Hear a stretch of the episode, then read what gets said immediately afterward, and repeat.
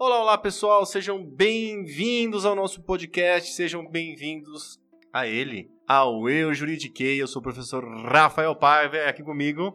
Vanessa Paiva. Pois é, pessoal, olha só. É mais um episódio aqui do nosso podcast. Eu quero agradecer cada um de vocês que ouve o nosso conteúdo, que manda nas redes sociais, que compartilha, que dá aquela curtida. Esse engajamento de vocês, ele é fundamental para que a gente continue o nosso trabalho, para que a gente se dedique cada vez mais a te entregar o melhor resultado, para te entregar o melhor conteúdo jurídico, tranquilo, sem juridiquês, sem blá blá blá, sem latim. Aqui é o direito real, o direito da vida, do dia a dia. E Van, conta para nós qual que é o tema do podcast de hoje. Porque você sabe que a gente está fazendo cada semana com um convidado. E hoje não tem convidado. O que, que nós vamos falar hoje? A gente vai falar sobre perrengues chiques na advocacia. Quem nunca passou por um perrengue chique na advocacia, que atire a primeira pedra. Oh, meu Deus do céu. tem pra caramba, né? É o perrengue chique na advocacia. Tem um monte, né? Tem muito. Então, hoje a gente vai bater um bate-papo mesmo, bem tranquilo, bem. É... Descontraído. Descontraído, aquela, aquele bate-papo de bar mesmo. Eu tiro o salto, o Rafa tira a gravata. Senta na cadeira de plástico e vem ouvir a gente, abre sua cerveja. Isso aí. Vamos falar de perrengue chique na advocacia. Pessoal, e todo mundo tem perrengue chique, Uhum. né? Vamos, vamos... Colecionamos, né? Pois é. Eu vou começar contando o meu. Conta. Seguinte, logo quando eu comecei a advogar, eu fui contratado Hum. por uma pessoa para propor uma queixa-crime. Era uma queixa-crime tranquila, era a sogra. A sogra xingando ela de tudo quanto é nome. E ela me contratou já, como é de costume, bem no finalzinho do prazo decadencial de seis meses para queixa-crime. Aí eu fui lá, bonitão. Já era professor naquela época, inclusive, Hum. mas ainda não tinha experiência prática. Aí você vê que muitas vezes a gente dá aula e não tem experiência prática. Naquela época eu não tinha essa experiência prática. E aí eu li lá o artigo 44 do CPP e vi lá, já sabia, dava isso em aula, que para propor queixa-crime tinha que ter procuração com poderes especiais. O que foi que eu fiz? Mandei a procuração para cliente com poderes especiais para propor queixa-crime em face de... tananã. Uhum. E pra mim aquilo lá tava top, já preenchendo os requisitos do artigo 44 do CPP. Até que aí a minha queixa-crime foi rejeitada, liminarmente rejeitada. O cliente estava pagando as parcelas, Coração. foi rejeitada por não cumprir o requisito do artigo 44 e o pior, o juiz quando deu esse despacho já tinha passado o prazo de seis meses. Porque se fosse antes, ele dava prazo para emendar, juntava lá a procuração da forma correta e tudo bem. Uhum. E ele fez isso somente quando o prazo já tinha escoado. E aí eu pensei, onde que eu errei? Mas eu coloquei lá procuração com poderes especiais. Hum.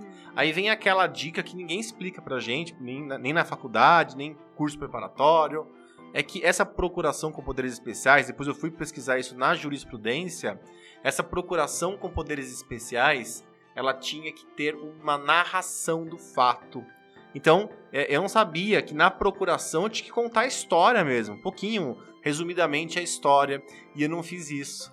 Aí foi rejeitada, apelei, porque era rito sumaríssimo, então da decisão que rejeitou a denúncia ou a queixa coube apelação, apelei, não, não, não rolou.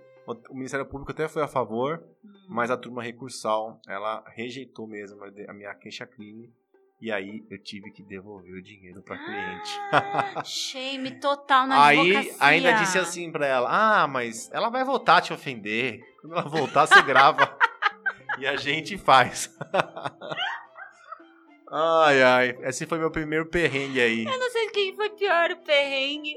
ou a desculpa, gente, isso é muito vexame, mas a gente passa, então. Pois Se você é. já passou por algo parecido, sinta-se confortável agora com essa história do Rafa. é. Inclusive, o Rafa, ele tem uma- umas histórias muito boas que até motivam, né, as pessoas. É, como, por exemplo, essa foge um pouco da advocacia, mas o Rafa, ele não era um aluno nota 10, como ele é um professor e um advogado hoje, né? Não. Pelo contrário, né? Eu tive uma, uma adolescência meio doida, né? Muito doida. Só não usei droga porque se eu, se eu usasse, minha mãe ia que arrancar minha cabeça. Dona Cida ia matar. É, tinha medo da minha mãe. Tem até hoje, né? Tem mesmo. Mas eu. Medo não, respeito. É isso aí, respeito. É. Eu. eu repeti o segundo ano. Eu vou te contar como é que foi, como é que, foi que eu repeti o segundo ano. Eu sempre estudei numa escola, numa escola particular, lá, na, lá em Santana, na, na, Zona Norte, chamada Colégio Imperatriz Leopoldina, um colégio alemão. Super rigoroso tal. Você ter uma ideia, você só entrava na escola se você estivesse com uniforme, e era uniforme cor de cocô. Tipo, era uma camisa branca e uma, uma bermuda, uma calça marrom, e o tênis tinha que ser marrom. E aí, nesse, é uma escola muito rigorosa e tudo mais, quando é, a gente, a gente eu estava passando por colegial, meus pais estavam com uma certa dificuldade financeira, e era uma época que, que aquilo era, era meio que um caminho era um caminho bom para seguir, que era fazer curso técnico, né? Uhum. Fazer o ensino médio junto com o ensino técnico, na, ou na, no, nas federais ou na, nas ETECs. E aí eu fui pra ETEC, lá na, na ETEC que fica lá na. Lá na. Ai, no Bom Retiro, a ETEC uhum. São Paulo. E, e, e lá eu descobri a liberdade. Não tinha ninguém lá, era tipo faculdade, aberto e tal. Você, você ia pras aulas se quisesse, ninguém tinha ninguém pra pegar no pé. E aí, o que, que eu fazia? Eu não nunca gostei, até hoje não gosto de matemática, física, química. Quando tinha essas aulas, o que, que eu fazia? Eu ia andar no centro de São Paulo. Olha que retardado. Imagina um menino de 16 anos, 15 anos, andando sozinho no centro de São Paulo, vendo os monumentos e vendo os prédios. É muita liberdade, gente. Aí eu repeti de ano tal. Depois eu fiz supletivo. Olha só, aí minha mãe me colocou no supletivo para recuperar esse tempo. Passei, aí passei no Mackenzie, dei, dei essa sorte, aí, aí eu tava já diferente, já aprendi, aprendi que, que se a gente não estudasse, né? Na época era pagodeiro, ixi, tem cada história aí. Olha. Um dia que a gente sentar pra falar dessas, dessas histórias, tem que chamar minha mãe. Nossa, Ela vai me xingar de tudo que tem nome. A dona Cida, é, pra, pra ter uma ideia, no dia do amigo secreto. Ela foi descrever quem era o amigo secreto dela. Eu espero nunca, nunca ser amiga secreta dela. Ela detonou a pessoa. Bom. Falou que tava meio perdido na vida. Tá meio perdido na vida. Tomara que encontre o rumo. Foi a pessoa mais estável, assim. É. E aí, adivinha quem que era essa pessoa? Era meu irmão. Pois é, gente. Olha só, perrengues chiques na advocacia. Eu tenho dois, assim, bom, que são os top 10. Porque na, na, na minha vida como advogada, desde que eu peguei minha carteira, né? Um dia eu fui falar carteirinha, minha professora falou assim: É, não pode. Carteirinha de clube, tá? É, é carteira, carteira da ordem. É, desde que eu peguei minha carteira, é, eu sempre quis empreender, né? E olha só, levei anos, quebrei muito a cara para aprender a empreender direito, né? Sim. Mas não quero falar dessas tentativas de empreender, não, que isso vai ficar para uma outra hora. Quero falar da minha primeira audiência civil e da minha primeira audiência criminal. Porque advogado, quando acaba de pegar a carteira, é muito doido, a gente tá tão perdido e empolgado que a gente quer pegar tudo, né? E para vocês terem uma ideia, a minha primeira ação eu cobrei exatos mil reais. Olha. Não conhecia a cliente, não conheci, foi tudo assim, ó, pelo WhatsApp, telefone, ela me mandando os documentos por e-mail. É, cobrei mil reais, não cobrei consulta, não conheci a cliente, perdi a ação dela. Esse foi o meu primeiro caso, então não tive sucesso nenhum. Fui para a primeira audiência, audiência civil no JEC, JEC do do Tatuapé, inclusive, e a cliente era só a minha mãe. Só que eu não era advogada do caso. A minha irmã, ela é advogada muito mais tempo do que eu. E a minha irmã, ela foi naquela época daquela gripe H1N1, e a minha irmã pegou e minha mãe pegou. Eita. Então, só pude ir eu lá na audiência com a justificativa do médico que minha mãe não podia ir, tananana. E como era audiência de conciliação, o juiz começou a ponderar a negociação ali. E eu estava tão insegura, tão insegura. Eu tinha sido pega totalmente surpresa, assim, Hum. ó. Tipo, a audiência era numa quarta, na segunda minha irmã descobriu lá que ela tava com aquele vírus. A minha mãe tava internada já com o vírus. E Mas- eu. Mas era verdade? Era verdade. Ou será que ela inventou essa doença aí, hein?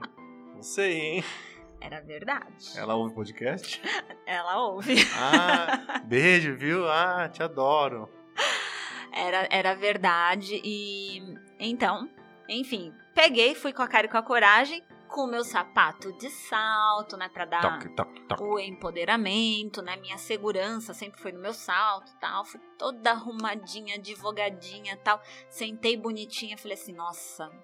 Hoje eu vou fazer primeira audiência, sou muito advogada, né? Isso, a audiência é o que é a chancela, assim, né? Acho que é o. Como é que fala lá na. na- É o teste de fogo, né? O teste de fogo. Porque É, você ficar fazendo petiçãozinha e tal, você até vai, né? Até vai. Agora a, peti- a petição, a audiência é aquele teste pra ver se você aguenta mesmo. Hum. Pra ver se Você quer aquilo aí, o coração dispara. E não é. Mas tem que ser audiência com o juiz?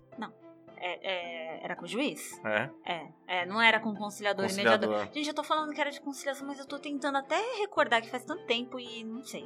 Mas eu é, é, tava com o juiz lá, educadíssimo, inclusive. Mas ele. Eu, eu estava mega insegura, era dor de barriga, gente. Era dor de cabeça, tudo deu ali. E o advogado da outra parte, né? Eu lembro até que minha mãe tava, ela tinha processado a ótica, uma ótica que fez um, um, um óculos pra ela, tá? Eu tava bem por dentro porque assim, a parte administrativa de tentar resolver administra é, é, extrajudicialmente eu tinha tentado já. E o advogado, muito querido, muito bonzinho. Bom, eles perceberam que eu era novata porque eu não tava com a minha carteira ainda, eu tava só com, com a certidão. Nossa, eu fiz isso também. Aí eu saquei aquela certidão, pá! E dei ali, na hora que todo mundo deu o documento, eu dei a certidão, eu já fiquei me sentindo assim, o verme do cocô do bandido, o cavalo do bandido. É. E aí, é, eu, não, eu não tinha parâmetro nenhum de negociação. Eu não tive contato com a minha irmã, né? Só por telefone com a minha mãe e tal. E eu lembro que a minha irmã foi muito enfática. Ela falou assim: olha, não é pra aceitar menos que tananã. E o juiz, ele falava o tempo todo assim: olha, doutor, aqui você não vai conseguir comprovar isso, você precisa de perícia. E aqui no JEC não vai ter perícia. E o juiz da, da outra parte, ele muito bonzinho, ele até falou assim pra mim: doutora, O advogado da outra parte. é, o, desculpa, o advogado da outra parte. Ele, ele falava assim, doutora, deixa eu te explicar. É melhor você aceitar isso, porque se o juiz tiver que sentenciar, pode ser. Ele me explicando assim, ó, o passo a passo. E aí eu falava assim, doutora, eu preciso sair pra ligar pra minha mãe, pra saber se ela pode aceitar ou não isso daqui, pra saber se eu posso. E aí o juiz me deu um come daquele, ele falou assim, escuta, ela é a sua mãe ou a sua cliente? Aí fiquei assim, ó, cinco minutos pensando, pensando. Ele falou assim, doutora, você tem que ter aqui, ó, o poder de decidir. Você tá com a procuração. E eu assim, eu não sabia o que eu fazia. Bom, ali eu já tinha perdido todos os parâmetros. Eu cheguei pro advogado da outra parte. Falei, por favor, doutor, tem como me dar cinco minutinhos com ele aqui fora pra ele me explicar uma coisa? Tem. E aí ele foi, conversou comigo, me acalmou. Ele falou, olha, tá tudo bem, tá, não sei o que, vamos chegar num acordo. E enfim, não cheguei no acordo que minha, minha mãe e minha irmã esperavam. Me senti péssima. Achei que foi a pior experiência como advogada. Tomou uma comida de rabo em casa ainda? Tomei, tomei da minha irmã, da minha mãe. Porque a gente vai aceitando, né, gente? Hoje, tipo, eu aprendi que a gente não tem que advogar pra parente, né? Eu, claro, se minha mãe precisar, eu vou lá, brigo por ela e tal, mas o ideal é pegar uma pessoa de fora, tá? Porque a cobrança é muito maior e a responsabilidade é muito maior também, né? Mas eu achando que isso daqui era o máximo, era o ápice, Uhum. né? De passar vexame Meu Deus. em uma audiência. Tem pior? Pior, porque aí Ah. eu gostava de qual área? Criminal. É, eu queria ser a garota do crime. Hum, Hum, hum. queria ser a garota do crime. Fui me meter lá na área penal. Aí eu tava já com, com um escritório, com uma sócia, tudo certinho. Só que ela não manjava nada, eu não manjava nada. E se entrasse um cliente no escritório, gente, a gente queria estourar champanhe. Porque a gente tinha uma estrutura física carérrima e não tinha um cliente no escritório. É o famoso marketing da, da, da esperança, né? monta o escritório. Muita gente faz isso errado, né? Faz. E reza pra entrar o cliente. A gente jejuava até. E aí, conta. Bom, é, tinha uma audiência super complexa, tá? Ia ter é, oitiva de testemunhas, tinha é, policial também que vai como testemunha, tal, não sei o quê. E eu totalmente inexperiente, eu falei assim, ah, dessa vez não, ninguém vai me pegar. O que que eu fiz? Sem um tusto no escritório, tive uma reunião, hum, eu e minha sócia, Vamos contratar um advogado que faz, que manja muito. Vamos. Contratamos? Acho que eu lembro dessa história. Lembra? Contratei um advogado. Mas não era não, tá? Lembro de você contar. É, não, não era o Rafa. É um advogado que se apresentou pra gente como criminalista. Hum, Quanto que ele cobrou, gente? Incríveis 500 reais. eita.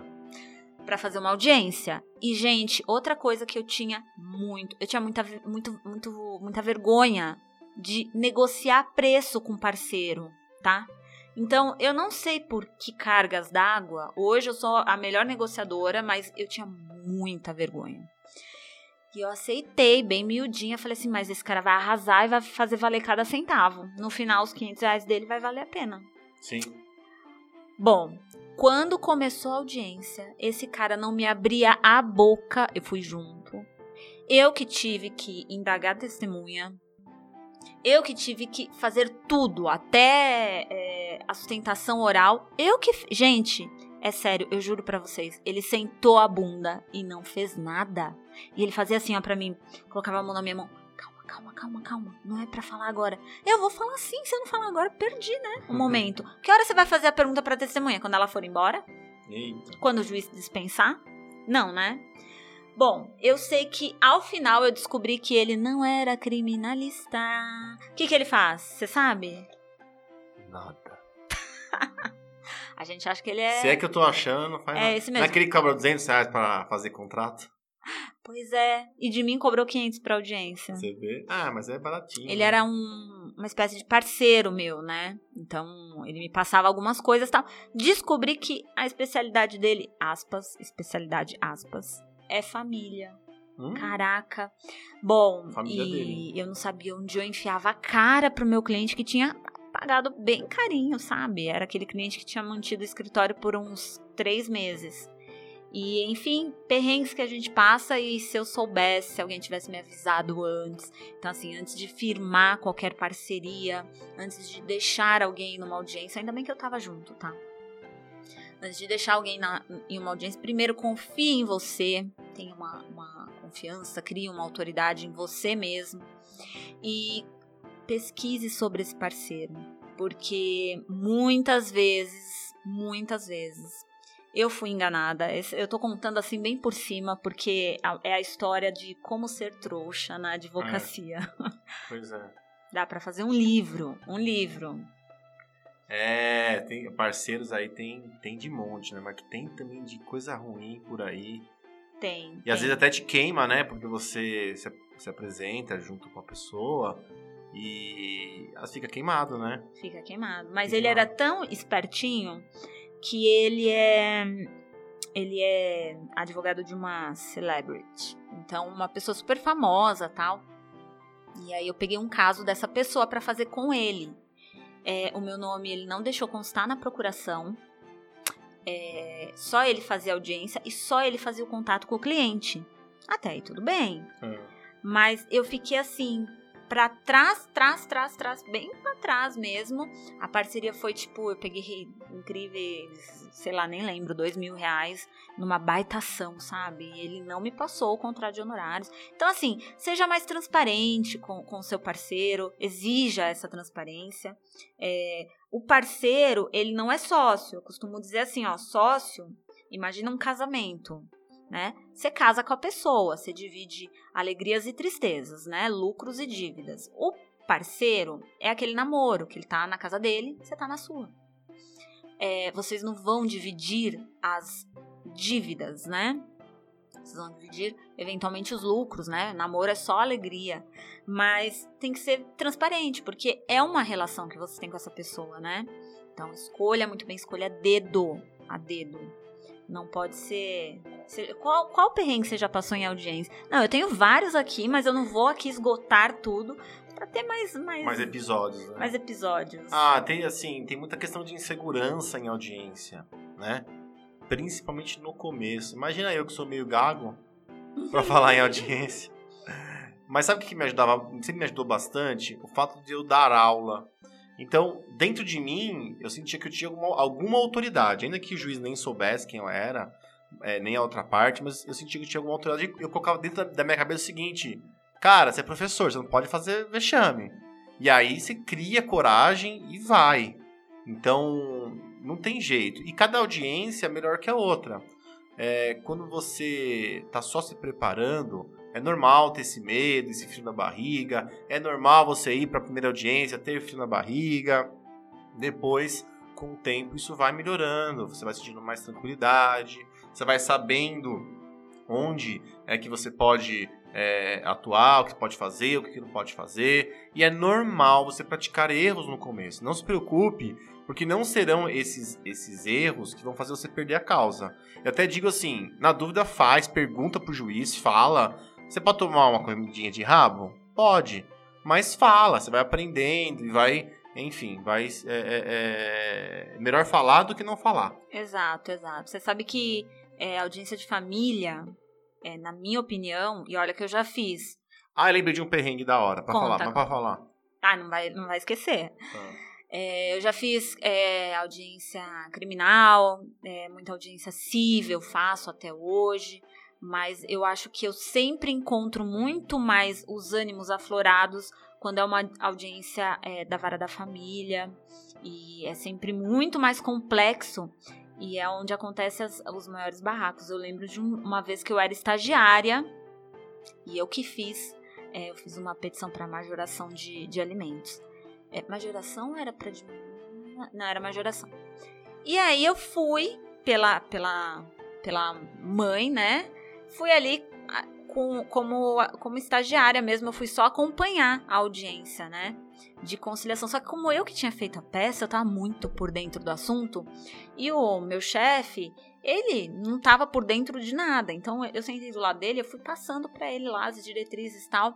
Porque eu sempre fui uma estagiária, gente, que me metia a ser advogada, né? Boa. E eu lembro da advogada da outra parte pedir pra que eu me retirasse. De tanto que eu incomodei ela. Porque eu sabia tudo. Então ela queria ter um- uma negociação. Não, mas tá aqui. Não, mas isso não. Olha, foi punk esse dia. Fala aí a sua, Rafa. É o seguinte, teve uma, uma vez que eu fui despachar com uma juíza da vara da família. E era véspera de feriado, assim, e já era tipo 17 horas. E eu fui despachar, era um assunto importante e tal. é, E já en- entrei na sala, né, pra despachar com a juíza, tava lá. Aí me dirigi a ela e comecei a contar o caso, que eu queria, né? Aí ela me vira e me fala assim: Ah, esse é aquele caso da mãe que é prostituta? Babado! Você tava gravando? Então, eu não tava gravando. Puxa. Eu devia ter gravado, né? Hoje em dia, hoje em dia eu já chego gravando. Porque com certeza sofreria uma representação. Porque ela não era garota de programa, mas mesmo que fosse. é Ué, qual o problema?